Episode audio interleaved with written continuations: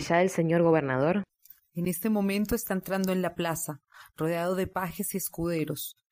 El pueblo le aclama, la guardia escolta, y el alcalde le besa las manos.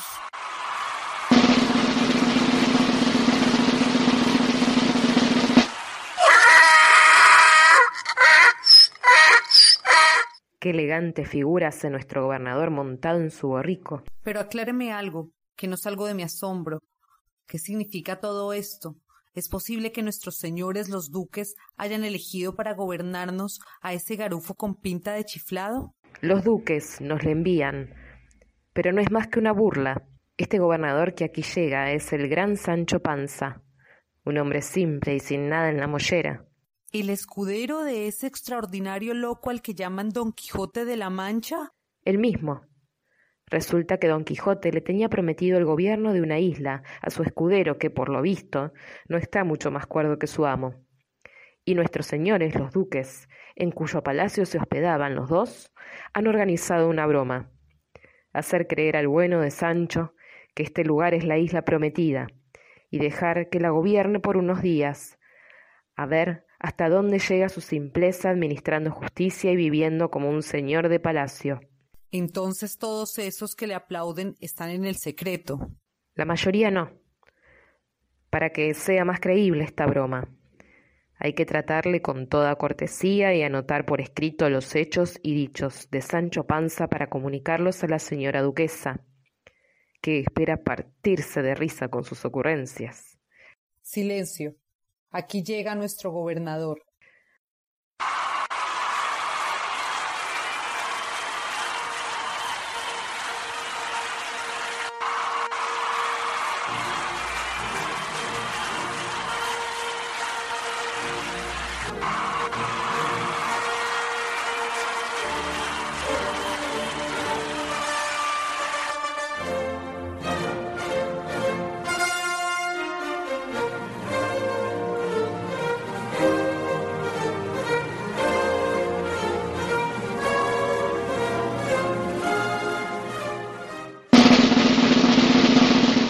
Estas son las llaves de nuestra ciudad, señor gobernador. ¿Que ya soy gobernador? Por la gracia de Dios y de nuestros señores los duques. ¿Y ya puedo mandar? Estamos todos deseando obedecerle como fieles vasallos. ¿Quién es usted? Mayordomo soy de este palacio, con licencia vuestra. Usted le mando en primer lugar, señor mayordomo, Cuide de ese borrico que me ha traído como si fuera mi propio hermano. ¿Qué, pollino?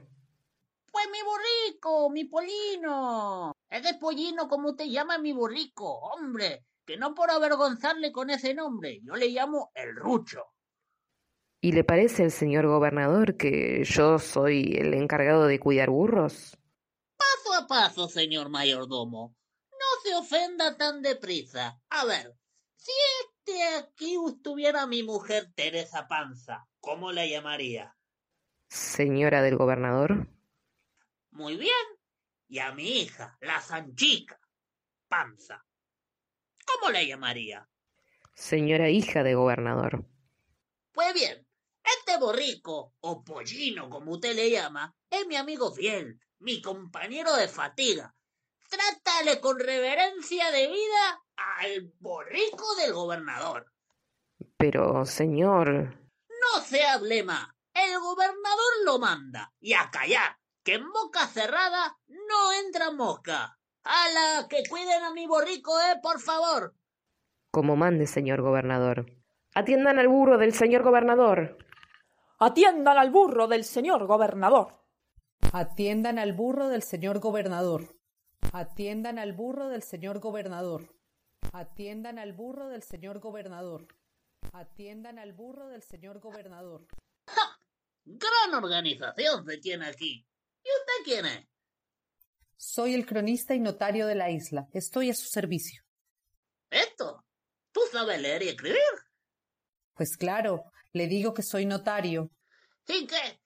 Yo soy más que notario y nunca aprendí a escribir ni a leer. Oiga, señor cronista, ¿qué quieren decir esas pinturitas que están ahí? Ahí está escrito y anotado el día en que vuestra señoría tomó posesión de este gobierno. Y dice así. Hoy tomó posesión de esta ínsula barataria el señor don Sancho Panza, que muchos años la goce. Ah, ¿y a quién llaman aquí? Don Sancho Panza. A vuestra señoría, que en esta ínsula jamás ha entrado otra panza sin usted. Pues mira, hermano, ni tengo don, ni quiero que me llamen don. A mí llámenme Sancho Panza a seca, como mi padre y mi abuelo, a mucha honra. De labradores vengo, y el que tiene corta la pierna no necesita larga la sábana, y mientras dormimos, todos somos iguales. y después de muerto, el labrador, el obispo, caben en un palmo de tierra, y el hábito no hace al monje. ¡Ja! Y no digo más, porque no me sé nada más. Ni falta que hace, señor gobernador. Pero mire que no parece bien en un gobernador ensartar tantos refranes, más propios del pueblo que de los hombres sabios. ¿Y usted quién es, señor don hombre sabio? Soy el doctor del señor gobernador, graduado en la Universidad Complutense.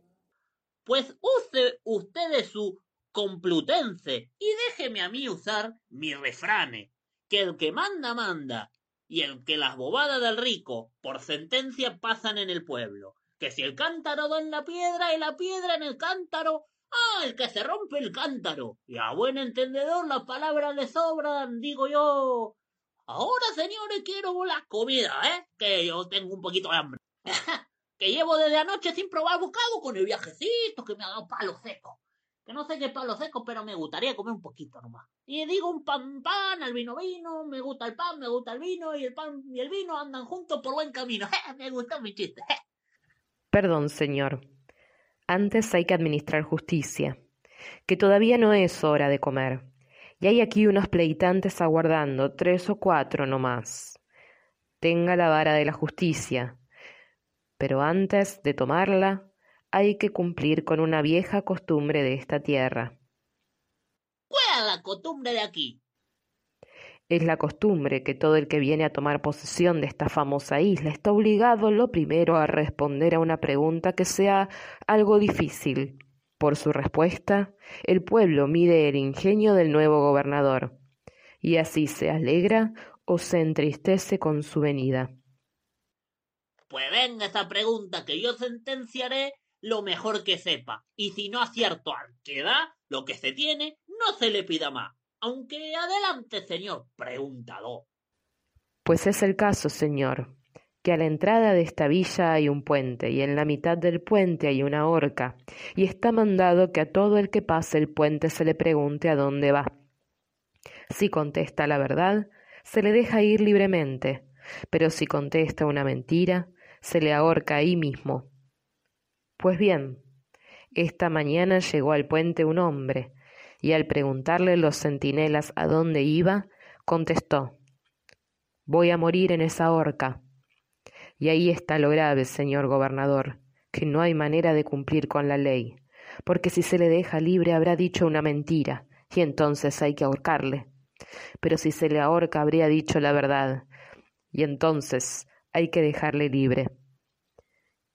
¿Qué decide, señor gobernador? O sea, que si se le deja libre no se cumple con la ley, porque ha dicho mentira, y que si se le ahorca tampoco se cumple con la ley, porque ha dicho la verdad. Como si medio hombre mintiera y otro medio dijese la verdad, ¿verdad? Muy bien visto. Pues... Yo creo que este negocio se resuelve en dos patadas. Lo mejor sería partir a este hombre en dos, cortarlo y ahorcar medio hombre que mintió y dejar en la libertad, dejar en libertad al medio hombre que dijo la verdad. Pero al partirlo se nos mueren los dos. Y como no tenemos las mismas razones para perdonar a uno que condenarle, y bueno, de ninguna manera se va a cumplir con la ley. Y lo que sobra entonces, ¿qué? La ley. Perdonemos a ese hombre que más vale ser injusto por perdonar que por castigar. ¡Ja! ¡A comer! Espere todavía, señor gobernador. Los pleitantes aguardan. Ah, mala costumbre esta de traer pleito a la hora de comer. Pero en fin, el que quiera pece, que se moje el culo. Y que cada palo aguante su vela. Venga, pasen. ¿Qué me dices de nuestro gobernador? Que no tiene un pelo de tonto. Para burlarse de él le han nombrado, pero si sigue como hasta aquí, las bromas pueden volverse contra los burladores.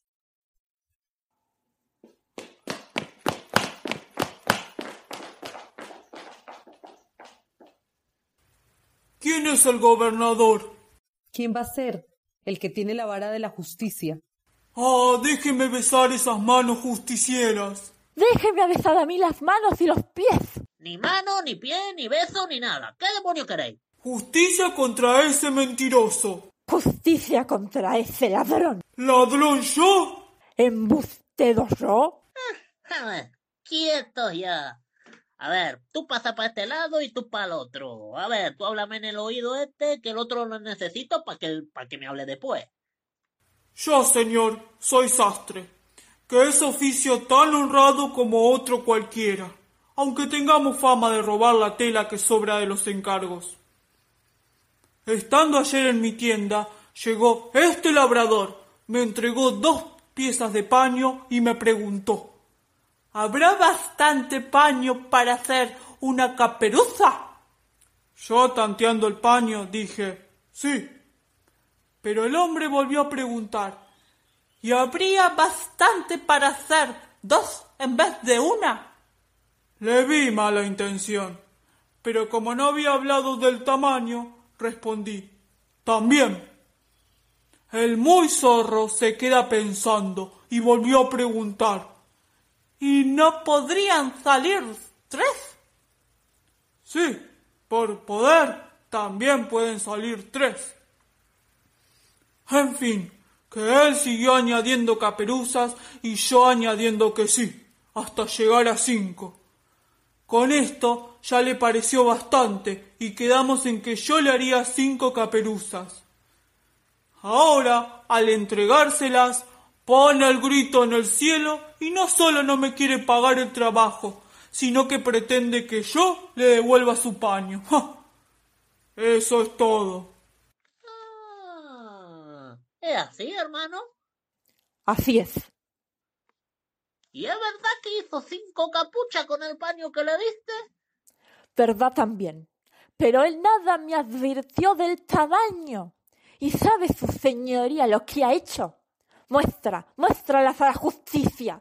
Aquí están las cinco, una por una, y juro que están cortadas y cosidas con todas las de la ley. No es un escarnio, señor gobernador. Considere que él nada me dijo del tamaño. Pues, ¿qué creía este sinvergüenza que puede hacerse con un cacho de paño así? Ah, basta ya. El pleito está bien claro. Aquí no hace falta más ley que buen juicio. Ninguno de los dos tiene razón, porque los dos habéis obrado de mala fe. Por lo tanto, que pierda el labrador el paño y el sastre que pierda su trabajo. Y que se queden aquí la caperuza pa' muestra, pa' ponérmela en los deditos. Y lárguense los dos con viento fresco, que no están los gobiernos para perder el tiempo. Largo ahora mismo, que yo tengo un poquito de hambre. A comer. Espere un poco. Hay dos ancianos con pleito de dineros. Oh, bien. Que hable el demandante.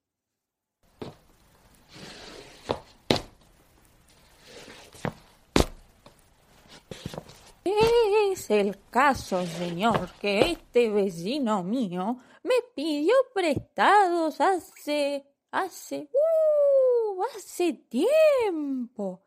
Y bueno, me pidió prestados cincuenta monedas. Se la di, se la di, se la di, con la mejor voluntad, con la mejor voluntad. Y tardé todo lo que pude. ¡Uh! ¿Cómo tardé en recordarle la deuda? Por no ponerle en mayor necesidad de dinero. Ahora lo necesito yo y me lo niega. diciendo que me los devolvió, pero que no me acuerdo porque estoy algo cascajo. ¿Y tiene usted prueba? Uh, ahí está lo malo. Como le tenía por honrado, le entregué la moneda sin firmas ni testigos. Yo solo pido a su señoría que le tome juramento público y solemne. Juramento público y solemne. Público y solemne. No le creo capaz de jurar en falso. ¿Usted estaría dispuesto a jurar delante de la Santa Cruz? Dispuesto estoy. Tenme este bastón un momento, vecino. Yo confieso ante Dios que este buen amigo me prestó cincuenta monedas y juro que se las he devuelto, poniéndolas con mi propia mano en su propia mano. Que me trague la tierra cimiento. Hecho tal juramento, ¿qué más puedo hacer por usted? Nada, señor. Y por encima de todo es un hombre de palabra y no va a condenar su alma por cincuenta monedas. No hay duda de que él tiene razón. Toma tu bastón, hermano, y queda saldada la deuda para aquí y para delante de Dios. Así sea, así sea. ¿Puedo retirarme, señor? Aguarde un poco. Mm, de manera que se lo habéis devuelto con tu con vuestra propia mano en su propia mano solemne y públicamente. Ya lo ha oído su señoría. ¿Y tanto te estorba el bastón que no puedes jurar con él en la mano? A ver, dámelo. ¿Por qué, señor? Porque algo me huele aquí a gato encerrado. Y el gato puede que esté encerrado dentro del bastón del báculo. A ver, a ver, a ver. Ah, vieron, creo que yo no soy ningún tonto. No lo dije. Toma el dinero, buen hombre, y condeno al otro por la falsedad, que decir media verdad es lo mismo que mentir. ¿Qué os parece esto, señores? ¡Que viva mil años nuestro señor gobernador! ¡Que viva! Si real y verdaderamente quieren que viva, denme algo de comer. De una vez, que yo no soy de piedra, que me estoy cayendo de hambre. Hola. Traigan aquí la mesa del señor gobernador. ¿Qué diablo es esto? El agua para que se lave usted las manos antes de la comida. Yo jamás hice eso de lavarse la mano. Pero, eh, si es costumbre insular. Ah, babero también. ¿Cómo voy a saber yo que es tan difícil comer en uno de estos palacios? ¿Y usted qué demonio mira? A usted, señor, para saber eh, por su figura qué cosa convendrá mejor a su estómago. Que soy el médico de este gobierno, y nada puedo permitir tomar que sea en daño de su preciosa salud. ¡Eh! Sírvanle de esa fruta al señor gobernador. ¡Basta! ¿Pero cómo basta? Si yo no había empezado. La fruta es peligrosa por ser demasiadamente húmeda. Y está bien no comer más que una uva al principio de las comidas, solo para refrescarse los labios. ¡Traigan la carne estofada! Eso, eso. Venga la carne, venga la carne. Sí, la carnecita, que vale más que toda la fruta. ¡Basta! Este manjar ha de usarse con mucho cuidado, porque ya nuestro maestro Hipócrates lo dijo en un aforismo. Omnis saturatio mala perdiquis auntem pésima. ¿Qué quiere decir? Toda hartura es mala, pero la de perdices malísima. Retiren pronto ese peligro. ¿Qué plato es ese otro? Conejo guisado. Fuera ese guiso también, que el conejo es manjar peliagudo y demasiado montarás para estómagos delicados. Pues delicado el mío, señor doctor. Más miedo tengo yo del hambre que a la hartura. Y siempre he oído decir que no hay estómago que sea un mal palmo mayor que otro. Y a buen hombre no hay pan duro, que lo que es bueno para el vaso es malo para el espinazo. Quítese delante y tengamos la fiesta en paz. Que la panza sale la danza. Venga, muchacho, tráeme el vino que quiero comer y quiero tomar. ¡Vino!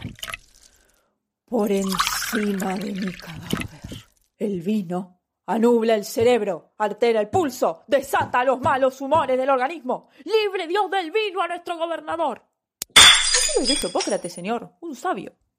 Y era tonto el que dijo al pan pan, el vino vino y la carne no hace buena sangre, a que al buen comer tres veces beber.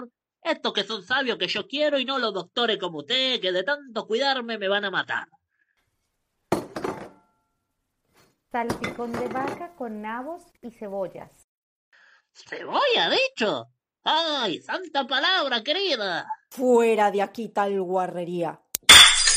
¿Y qué es ese otro? Ternera en adobo. Caliente y con especias. Terrible enemigo del húmedo radical en que consiste la vida. Fuera ese adobo. Y ese plato también. Y el siguiente con él. ¿Qué postre tenemos? Menestra de cabra. Ni hablar. Vuelve esa cabra al monte sin manchar nuestro mantel. ¿Queda algo más? Judiones de la granja, señor. Alabado sea Dios, no pensará quitármelo también. Lejos de nosotros los judiones. Para los canónigos, para los rectores de colegios y las bodas de labradores. Y déjennos libres las mesas de los palacios, donde ha de asistir todo primor y todo refinamiento. ¡Retírese esa olla enseguida! Ahora, señor gobernador, después de esa fruta y de esos aromas de perdiz que habéis olido, bien será que terminéis con un gran vaso de agua y una cucharilla de carne de membrillo que os ayude a una buena digestión. Prudentísimo consejo. ¿Cómo se llama usted? Yo, señor gobernador, me llamo doctor don Pedro Recio de Agüero. Soy natural de un famoso lugar llamado Balsaín y tengo el grado de doctor por la Universidad Complutense. Pues yo, señor don Pedro Recio de Malagüero, natural de Balsaín, graduado de Complutense. Quítese ahora mismo de adelante, o si no, cojo un garrote y un garrotazo y lo dejo, no dejo médico sano en esta isla. Fuera de aquí, australopiteco, mameluco, estoplasma, marinero de agua dulce. Téngase, señor, téngase. Y ahora, señor mayordomo, vea si hay manera de que yo coma algo, y si no, quédese en su gobierno, porque oficio que no da de comer, que cargue el diablo con él. No desespere, su señoría. Yo daré órdenes para que mañana no vuelva a pasar. Pero hoy yo la necesito y el de hoy ya está aquí y el de mañana no. No podía ser que volvieran a traerme perdices. Imposible sin licencia del médico, y menos de esos manjares, que pudiera ser que algún enemigo de usted los tuviera envenenados. Ah, veneno también, pero Dios se me va pasando el día, que no es tan divertido este oficio de gobernar finalmente. A la noche tomará el gobernador una libra de uvas. Y ahora, muchachos, alcen esos manteles y tome otra vez la vara, que hay más pleitos que juzgar. Aquí está el primero. Según me dicen, se tropezó en esa callejuela con la ronda y nada más al verla se echó a correr. Si huía de la justicia, es señal de que debe ser un delincuente. A ver, suéltenlo, veamos. ¿Qué delito el suyo? Ninguno, señor. ¿Y entonces por qué huye de la justicia? Para evitar preguntas, porque hacen demasiadas. Ah, pues las mías tendrás que contestar. ¿Cómo te llamas? Yo no me llamo ni nunca me he llamado. Me llaman los demás. Listillo. Pues yo no tengo el cuerpo para gracias, ¿eh? Cuidado que a veces el que va por lana sale mal trasquilado. ¿A dónde ibas cuando se te topó la justicia? A tomar aire. Vale. ¿Y dónde se toma el aire en esta isla? Como en las otras, donde sopla. ¿A bromitas a mí? Pues mira, hazte de cuenta de que yo soy el aire, y te soplo y te meto en la cárcel ahora mismo. Guardias, llévenlo para que duerma esta noche en el calabozo. ¿A mí? Ni hablar. Entérese que tiene usted el mismo poder para hacerme dormir hoy en la cárcel como para nombrarme emperador de Japón. ¿Cómo que no tengo poder para meterte en la cárcel? Para meterme en la cárcel, sí. Para hacerme dormir hoy en la cárcel, ni usted ni veinte gobernadores juntos. Reconózcalo, señor gobernador, por más que me mande a la cárcel y que me metan en un calabozo encadenado. Si yo me empeño en no pegar ojo, ¿será usted bastante poderoso para hacerme dormir si yo no quiero? Ah, no está mal, es usted inteligente. Anda con Dios, que no quiero quitarte el sueño, pero para la próxima vez no te burles de la justicia. No sea que te tope con alguien que te dé con la burla en los cascos. Y puesto que tiene ingenio, guárdalo para cuando haga falta. Y no lo gaste inútilmente haciendo chistecitos. Que a todo hay quien gane y a cada cerdo le llega su San Martín y ya no más. Le beso las manos, señor gobernador.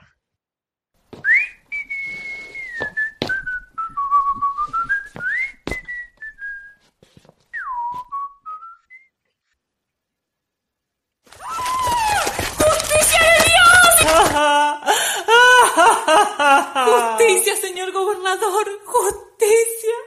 Si no la en la tierra, tendré que pedirla al cielo. Justicia contra este monstruo. Ay, señor gobernador de mi alma. Ay, desdichada de mí. ¿Cuándo se vio en esta isla semejante injuria a una doncella? Tranquila, señora, tranquila, tranquila, que no tiene usted más razón por hablar a los gritos. Quédese de este lado, pasa tú al otro, buen hombre, y ahora me habla por este oído. ¿Cuál es la queja? Mire, señor gobernador, yo soy una honesta doncella, limpia hasta hoy de moros y cristianos, dura con los hombres como un alcornoque y entera entre ellos como la salamanquesa en el fuego. Este mal hombre topó conmigo a solas en mitad de ese campo y abusando de mi soledad y desamparo se aprovechó de mi cuerpo como de trapo tendido, arrebatándome por la fuerza lo que desde hace veintitrés años tenía tan guardado. Vea vuestra merced si tengo razón para clamar al cielo y pedir justicia a gritos. ¿Has terminado? A ver, vamos ahora. ¿Qué responde?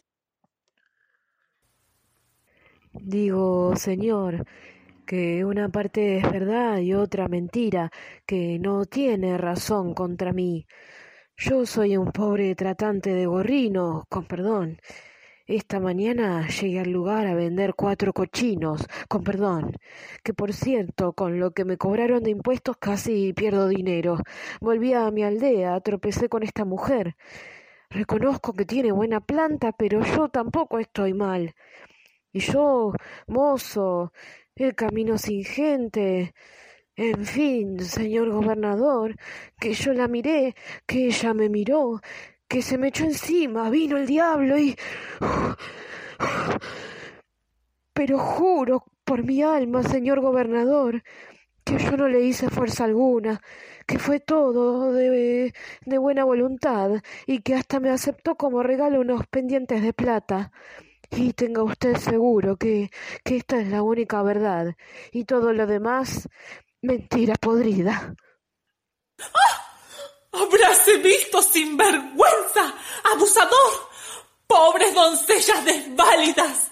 ¿Qué será de nosotras si la vara de la justicia no nos socorre?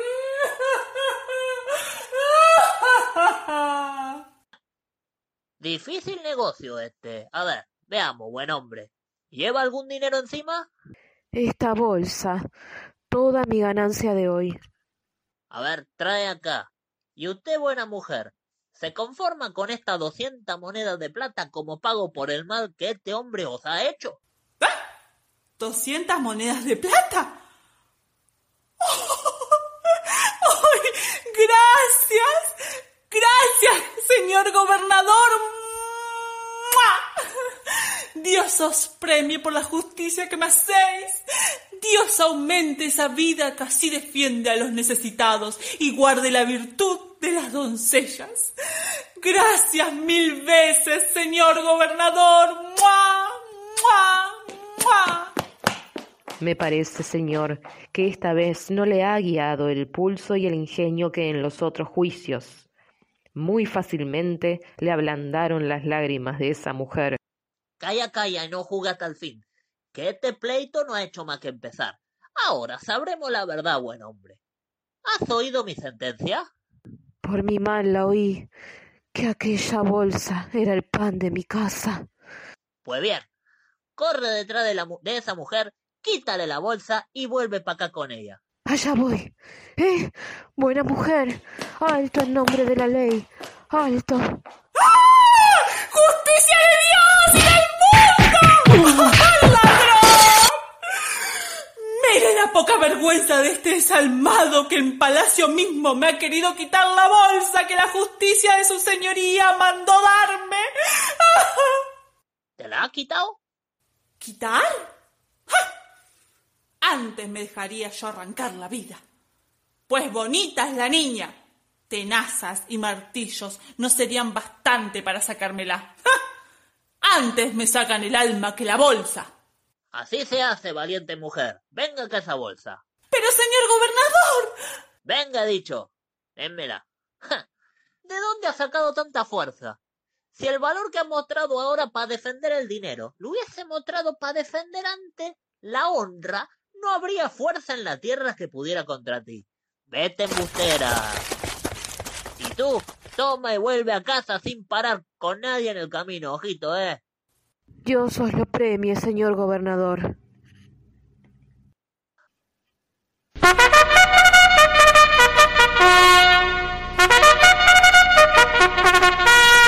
Ahora, ¿qué quiere decir esta señal?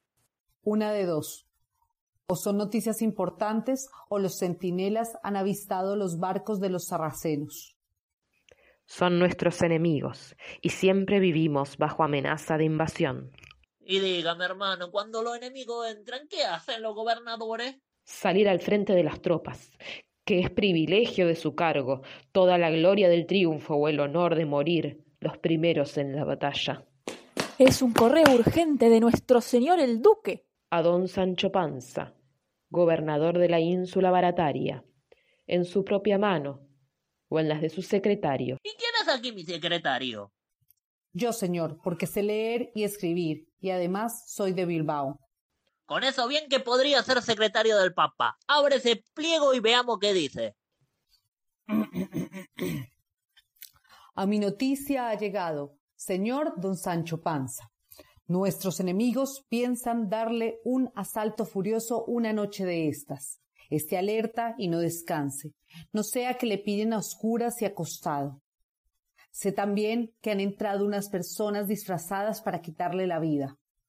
Ojo, no se fíe de nadie y no coma ninguna comida, porque puede estar envenenada. En su valor y discreción confío para salvar la ínsula. Firmado su amigo el duque. Graves son las noticias. ¿Qué decide su señoría? Ah, yo digo, señores, que si este es el oficio de gobernar, el hijo de mi madre no ha nacido para esto. Miren que si yo he de mandar ejército y velar sobre las armas, sentenciar sobre pleito a toda hora, vivir con temor de que me maten mis enemigos, y eso que encima yo nunca los ofendí, no poder comer ni beber, ay, yo me vuelvo a mi trabajo, me vuelvo a mi tierra. Devuélvanme a mi borriquito, mi único amigo, si algo merezco, solo pido que me den medio pan, medio queso, y que yo comeré en el camino a la sombra de una encina, que va a ser lo mejor que he comido en todo este palacio. Ay, la uvita que estaba muy rica. Y a todos ustedes, ciudadanos de Barataria, adiós. Si no os hice bien, tampoco quise hacerles mal. Que nadie murmure de mí, ¿eh? Que fui un gobernador pero salgo con las manos limpias. Que no sé si es lo que pueden decir muchos gobernadores. Hasta luego.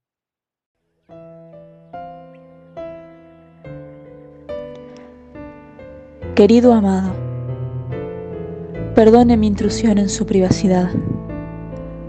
Soy una viuda afectada por un cáncer mortal. Mi condición realmente se está deteriorando y es bastante obvio que no puedo vivir más de dos meses porque el cáncer ha llegado a su tercera etapa según mi médico.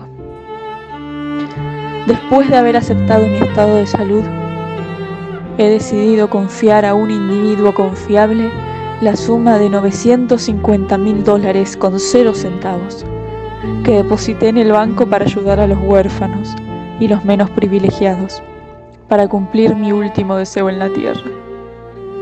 No puedo tomar esta decisión porque no tiene un hijo o un pariente dedicado cuyo comportamiento ha dejado mucho que desear. Por favor, si está seguro de su confianza para utilizar el fondo exactamente como le diré, responda con urgencia para obtener más detalles. Gracias, Mrs. Marlowe.